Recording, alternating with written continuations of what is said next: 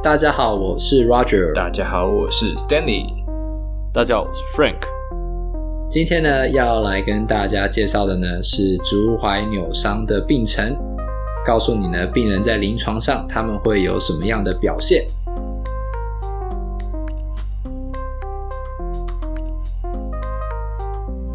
好了，又到了每一集的闲聊时间啦。这一次要聊的是一个病，耶，算什么？一个听众，听众，对对，他呃问我们一个问题，说他椎间盘突出，然后他以前是运动运动员，所以他想要赶快回到篮球场上。那他想要怎么样才可以快速复健？那有的医生跟他说可以跳弹簧床。那他就他很很怀疑，呃，他有疑问说真的可以跳吗？那他希望从我们这边再得到一些知识，跟椎间盘有关的知识。嗯，对，因为这个听众他也有说他有亲戚好像是医生，嗯、然后呢就建议他不要去跳，说不能跳。嗯，那他说希望我们可以分享一些有关于椎间盘突出的没有，他是说医生他的哦，他是说有医生说可以跳那个弹簧床。那对，但他有亲戚也是医生，然后说不要不要去开刀哦，不要去开刀，不要去开刀哦。OK OK OK，好。那那个呃，这边的话呢，我先讲一下我的看法好了。就是说，这个弹簧床能不能跳呢？就是其实不只是弹簧床，就是所有的病人都是一样。就是如果呃，我评估过后。我觉得病人在做这件事情上不会有危险，那我可能会让他去尝试，这是一个。因为你跳弹簧床的话，不代表你一开始就要跳很高嘛，嗯、对不对？那个有时候你可能那个呃走楼梯的 impact 都比跳弹簧床还要再强一点，有可能，有可能就看你跳多高，还要怎么跳。那另外一个的话呢，有时候可能会让病人去试试看，然后试了之后看一下他是不是有疼痛，比如说他可能跳一分钟不会痛，他跳十分钟他会痛。那你就知道说，哦，他这个运动的强度应该呃停留在哪里这样。所以这个听众的话，当初我们是建议他说，还是会希望他去找专业的物理治疗师啊，去物理治疗所，然后呢给治疗师做评估之后，再看要做哪一些治疗，是这样子，嗯，给他一些建议的，嗯。那不知道 Stan 跟 Frank 有没有什么想法，关于就是椎间盘突出或者是呃跳弹簧床这件事情？呃，我看了一下他的私讯，我要点名是不是？我要点名。哦，这谁 要讲？谁先讲？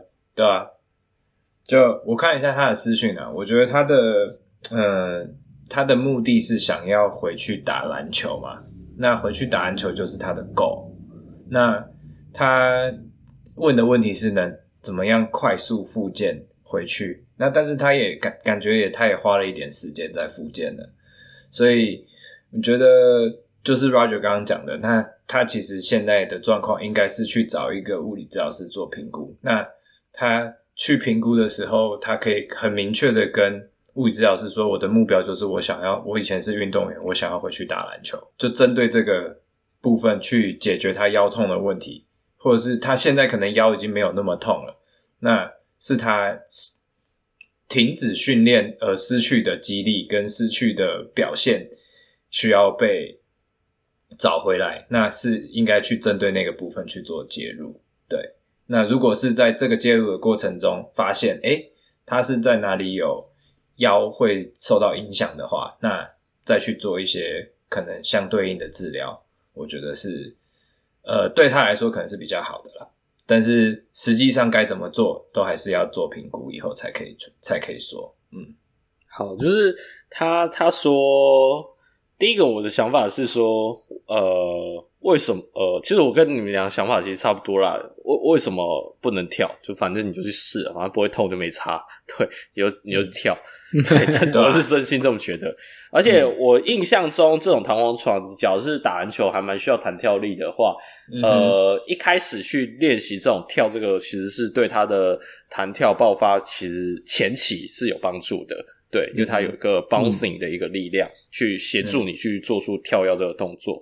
对，那只是呃，在这我觉得是两回事。就是那他有没有？我我是不觉得跳跳椎间盘突出这件事情是可以有帮助？其实也不一定，顺便跳一跳，它一些肌力的一些训练或 activation 反而也有帮助。嗯、这我不知道，对，因为也没有研究这样做。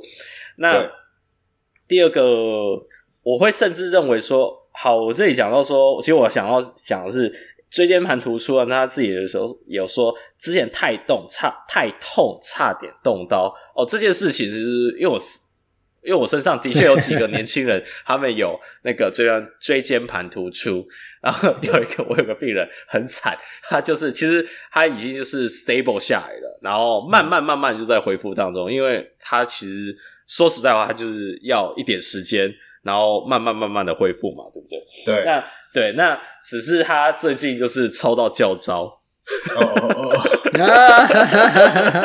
那个而且很惨的那一种吗？二十二十几天的那个？对对对，没有两个礼拜十四天，两个礼拜十四天。嗯，对对对对。然后他就跟我说，而且那个时候他是近期有一次大发作起来，然后而且而且他是少数那种，就是很 typical 我们课本上面看到那种 HIBD 的 pattern，什么让呃。lumbar fracture 越来越痛，越来越痛，然后 extension、嗯、就 centralization，centralization 就非常 typical，就是你课本上面看得到的所有的 typical 的 symptom sign 都在他的身上 演、嗯、演演示给你。他会走路歪一边吗？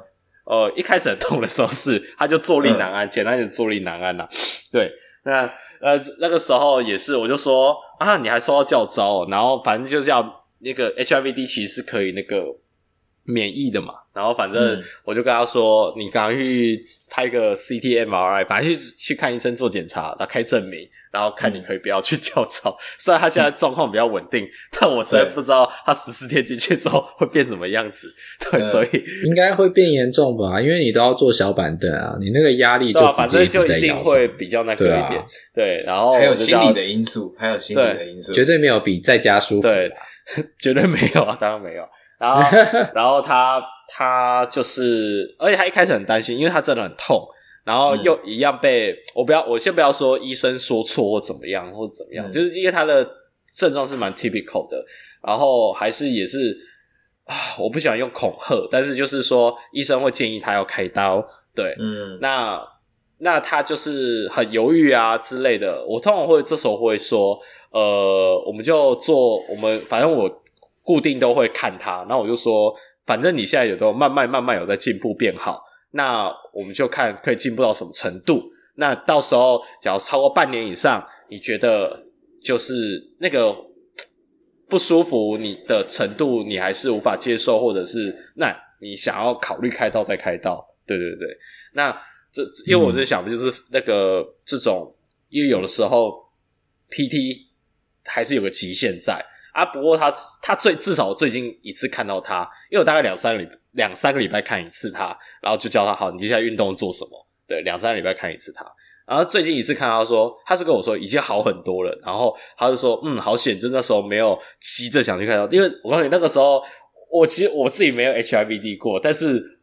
遇到几个都觉得那个痛真的会上对，因为我痛到我知道的都是那种一痛不能动三天，三天不能动，就是我大概看过的那种急性 HI HIVD 的，嗯、可能五个有三个都是他直接痛到三天不能动，对对对对对，所以就可以很理解他们那种哦，我是不是超严重？哦，我要开刀，但是其实没有，没有，对。对。听众知道了吗？不用，你不要急，急着开刀，不是说不用开刀，是不用急。对，对，先做肯，先做保守治疗，所有的流程呃研究都是这样，先做保守治疗。如果你的痛是你没办法控制的，通常那个时候才是你决定要不要开刀。因为我觉得病人会担心的是，我晚开刀，我是不是就之后的愈后就会不好？其实。以骨科，我们这个骨科的状况来讲的话，骨骼肌肉多数的状况不是这样。对，有时候甚至你开刀跟没开刀，两个的效果是没差。而且有一些状况是，他怎么看他就不是 HIVD，然后还呃，对，还被叫 去开刀。开刀。而且还有一个是说，椎间盘突出，它在某个程度它是会自己再吸收回去的。对，它不是说哦，你一突出去了，它就永远凸在那里，嗯、没有这回事。嗯其实现在比较多的研究都有发现，就是它会自己慢慢吸收回去，所以你给它一点时间，不要过度的去压迫它，嗯、呃，其实它好的机会还是比较大。对对，就是不要急。对，对，而且我觉得他很扯的是，他那时候，我以为啦，他椎间突出，他只是要帮他做那个 discectomy，就是 disc 把它，就还要做 fusion 切掉吗？对啊，他要做 fusion，然后我说做 fusion，no no no no no，千万不要做 fusion，太早做 fusion 了吧？他是给几岁的医生看？五十几岁的，我忘了。好，那闲聊的部分呢，应该就先到这里了。那我想那个希望呃椎间盘突出的那位听众呢，他说他是我们忠实听众，所以希望他能够呃听到我们闲聊。说实在话，我们古老级数的 low back pain 前年对古老级数，但是可能没有。对，可能没有那么仔细的去特别讲椎间盘突出，因为我们都讲比较功能性的诊断，我们没有再特别跟你讲椎间盘突出。对，对，但是你做的介入的话，其实是不会差太多，不会差太多，没错。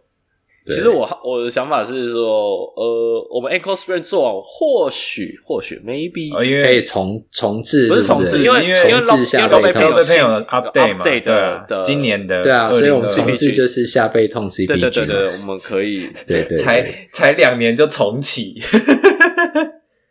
有新的很重要，要新的，因为其实旧的那一个 CPU 也是蛮久以前的，对、啊，那个好像是二零一二一一几嘛，对不对？对啊，嗯，好像二零一二还二零一四吧之类的。对对对对，对啊，那个很早。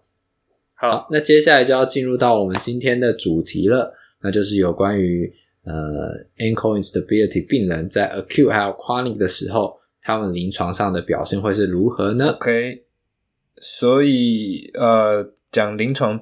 这个这叫什么？临床过程吗？还是病病程？病程的部分算是病程吧。那它就是二零一三年的时候的的一个结论是说，呃，通常呃是急性足踝扭伤的病人的话，他都会有一个急速骤降，疼痛急速骤降，跟他的那个功能急速改善的一个过程。这样，那通常是在。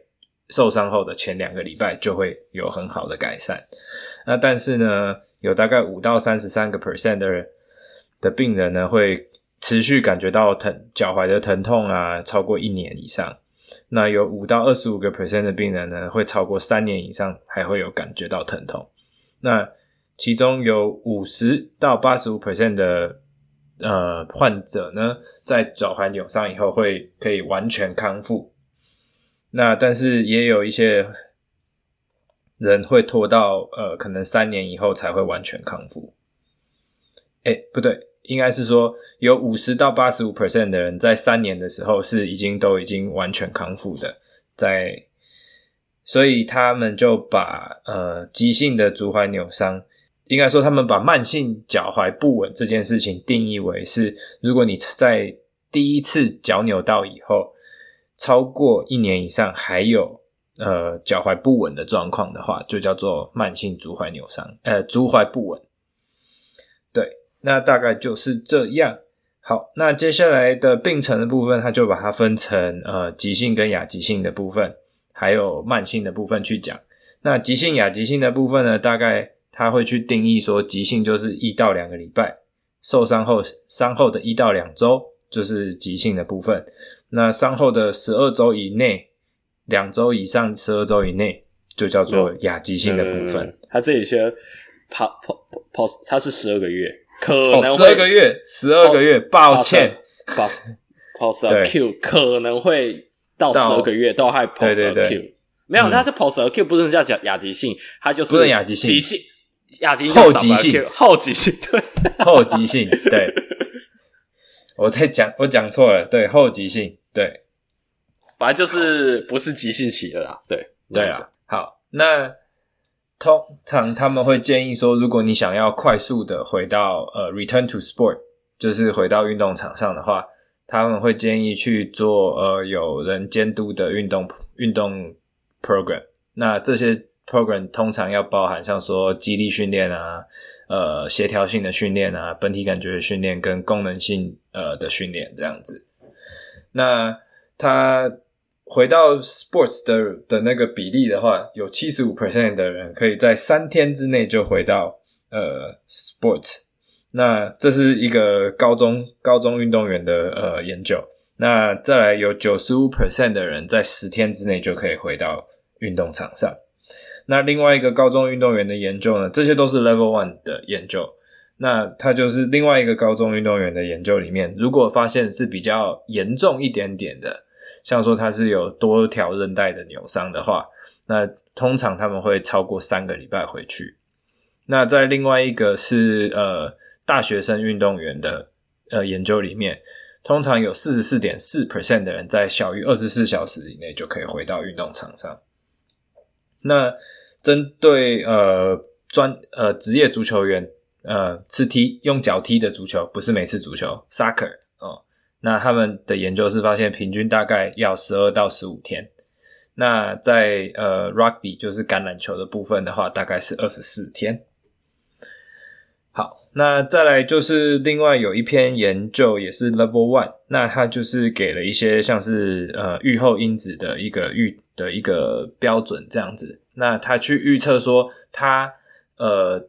病人可能之后的 outcome 会比较不好的人有哪些因子呢？通常是年纪比较大，然后他的 BMI 比较高，然后或者是他休息的时候，伤后他休息的时候的疼痛，呃，频呃程度就比较高。那像说他如果休息的时候就七分痛，这种人就比较有可能的他的 outcome 会比较不好，或者说他呃承重的时候他的疼痛指数比较高。然后或者是他没有办法承重，这些人他们的呃 outcome 可能都会比较不好。还有的话就说，呃，他花了比较久的时间，呃，受伤了以后拖了比较久才来看诊的，这个他的预后也通常会比较差。然后再来他以前如果有扭过的人，他的预后可能也会比较不好。那二零二一年这边呃 CPG 的结论就是，他临床推荐是 B。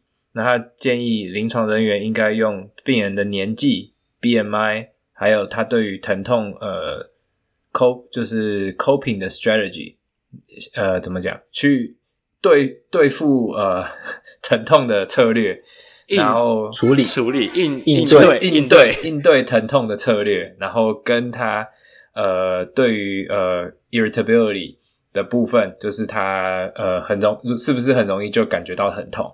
这件事情，然后跟他过去有没有呃扭伤的病史，或者说他承重的能力，跟他承重时疼痛的指数，跟他呃脚踝背屈 dorsiflexion 的关节活动度，还有他有没有有内侧 joint line，就是关节线上的的压痛，还有他的平衡，还有他。在出屏的时候能不能跳跟着地这件事情，然后去当做一个呃 predict the factor，因为他们这些都是呃病人能不能达成呃复健的一个目标的一个重要的角色。那接下来就是比较偏向是慢性脚踝不稳的病程。那慢性脚踝不稳前面已经讲过定义，就是如果你超过一年以上。还有不稳的状况的话，是慢性脚踝不稳，通常就会被医生 diagnose 是这样子的部分。病程上的话呢，通常有慢性脚踝不稳的病人，他在 sensory motor 跟他的 range of motion 通常呃会比较差。那这些影响呢，通常不只是只有在脚踝哦，是在他的躯干、他的髋关节、他的膝盖，还有他的脚掌。可能都会有一些问题，还有刚刚讲的，呃，前面有讲到那个 central 呃 central inhibition 的呃 inhibition 的部分，也可能会出现，就是影响到它的监测这样子。对，好，那对于这样子慢性脚踝呃不稳的人，他有另外一个研究做了一个 predictor，说如果治疗这样子的人会不会成功的一个 predictor。那他第一个 predictor 就是看说他 baseline 的时候，就是第一次来看的时候，他的自我评估的功能性的限制有多少？那如果他限制的越多，那他可能成功的几率就比较低嘛。那如果限他的限制比较少的话，那他成功的几率就比较高。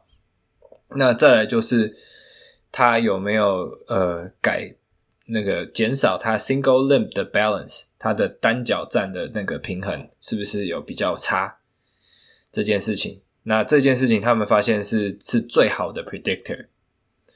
那里面有说，如果它有大于等于五个 error，就是他如果有犯五个错误以上的话，我在想他应该是用那个前面刚刚 Frank 讲的那个测试，就是去点地板的那个，不是不是吗？他是用 single limb balance。呃，这个是 Powers 那一种的吗？因为有一个叫做 balance error scoring system。有六种状况，什么站在软垫，站在硬的，哦、然后什么睁开眼睛，闭闭上眼睛那个那个，对，嗯、那个，因为它那个那个评估的系统叫做 BESS 吧，Balance Error Scoring System，、嗯、对对。对对对，BESS，对。对。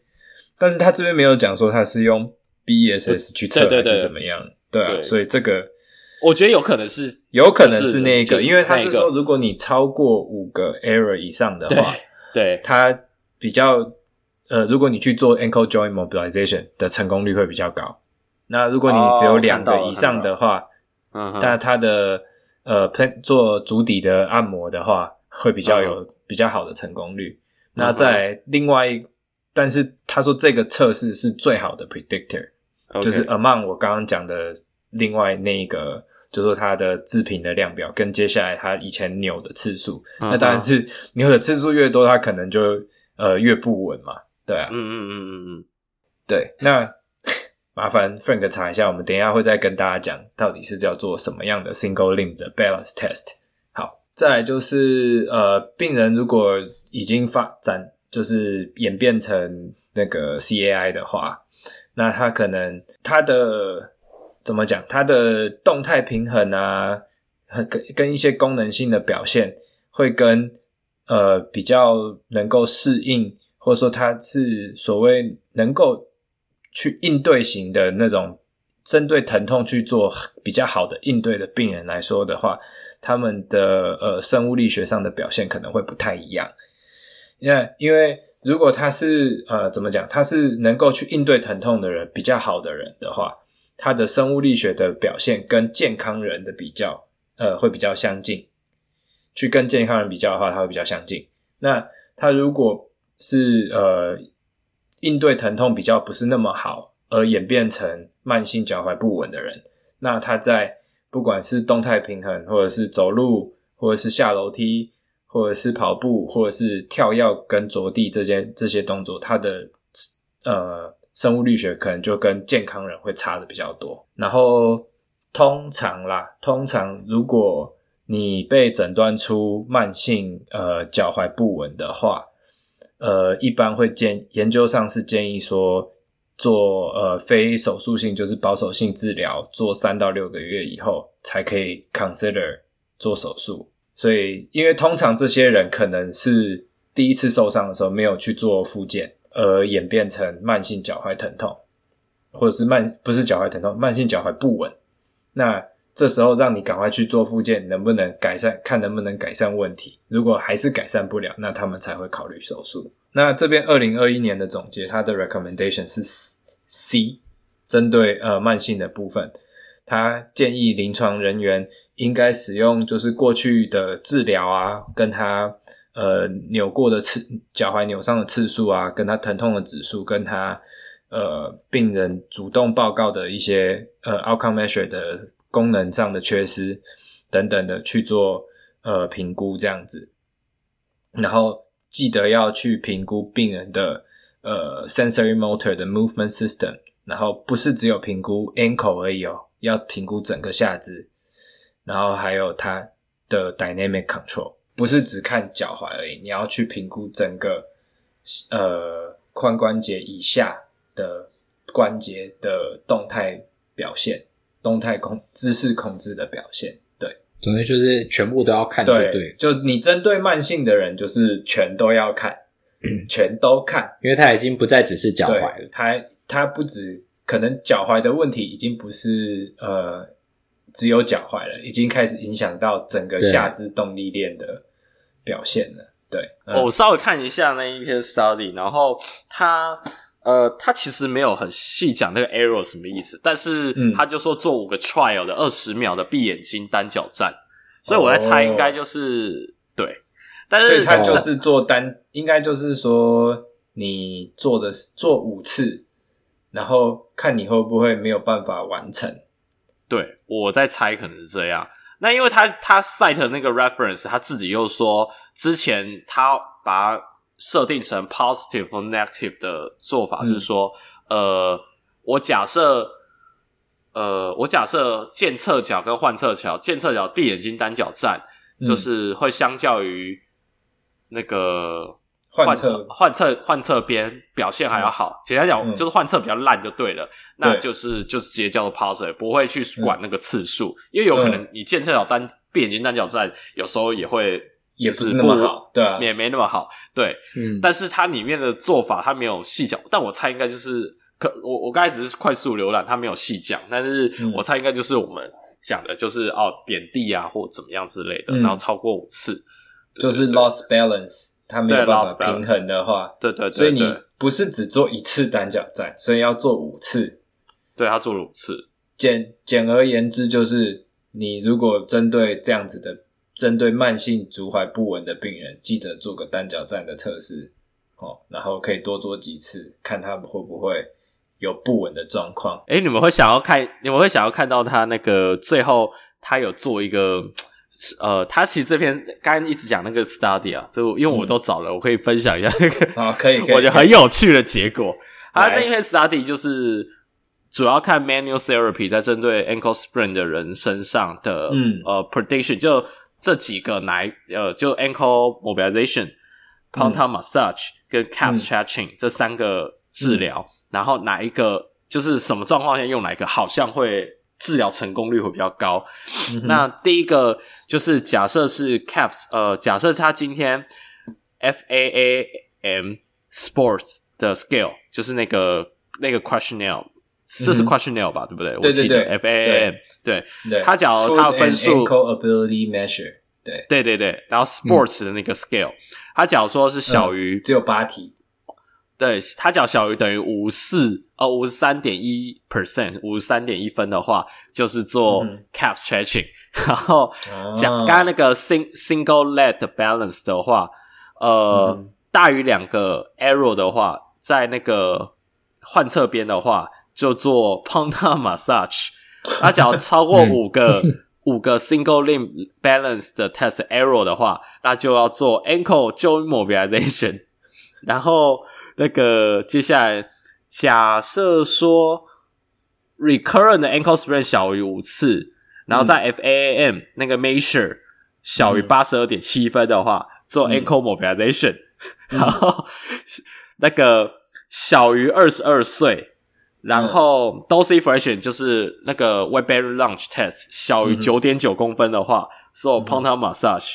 好，大家听完就是听听过就算，我只在分享那个研究的结果而已。对，对对对，大概、就是。但是他讲的也蛮，我觉得也蛮多少有一点点道理啦。嗯、就是你做 plantar massage，毕竟放松也会放松到一点 calf 的 plantar 呢，就脚底按摩吗？脚底按摩、欸，诶脚底按摩的话，进步这里的话，我是觉得就是把那个足底的一些 sensory 的一个，就给他一些 sensory sensory input，就是按按压一压，就是他会比较类似 PNF 的概念啦，就是拍一拍这样子，让他哦这里其实有感觉的，然后接下来去做那个 balance 会会进步。你你懂我意思吧？对不对？我懂意思。他去做足底刺激就是，对对。那你为什么不叫他踩那个脚底按摩板？健康，比较健康步道啊。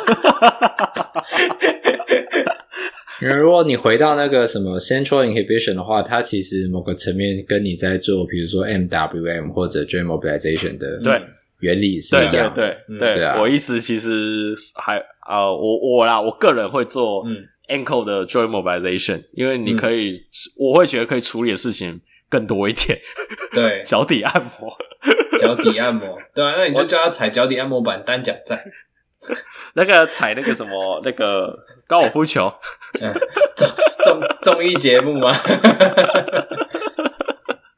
对，所以好，我哎哎、欸，大家那刚最后我只是分享那个研究，但我个人觉得就大家听听看看就好，对，对。听听就好了。对对对对对。但我觉得 CPG 上面它也是，我觉得它它 CPG 这个整理的有一点点这一篇呢、啊，我觉得它整理的有一点点太太简略了，就是没有讲这么多仔细，然后真的你要自己跑回去看原来的那个文章，你才会知道说哦，原来是因为因为其实也不重要啊，我我个人觉得是不重要。对，对，说实话是不重要。对，好，你大概只让大家知道哦，这个病程大概会怎么样好，嗯啊、然后哪些是我们要注意的，就大概这样子。对，对，对，所以基本上，呃，急性稍微统整一下，就是急性的病人大概两个礼拜以内，通常你就会看到比较快的改变，嗯、像说疼痛急速下降，功能急速变好，嗯、那这通常是急性的病人会有的状况。那如果没有的话，就可能大家要比较小心一点点，比较保护一点这些病人，不要让他们变成慢性的呃脚踝不稳这样子。好，嗯哼，那我们今天的节目就到这，我们是突破 PT，我们下次见，拜拜，拜拜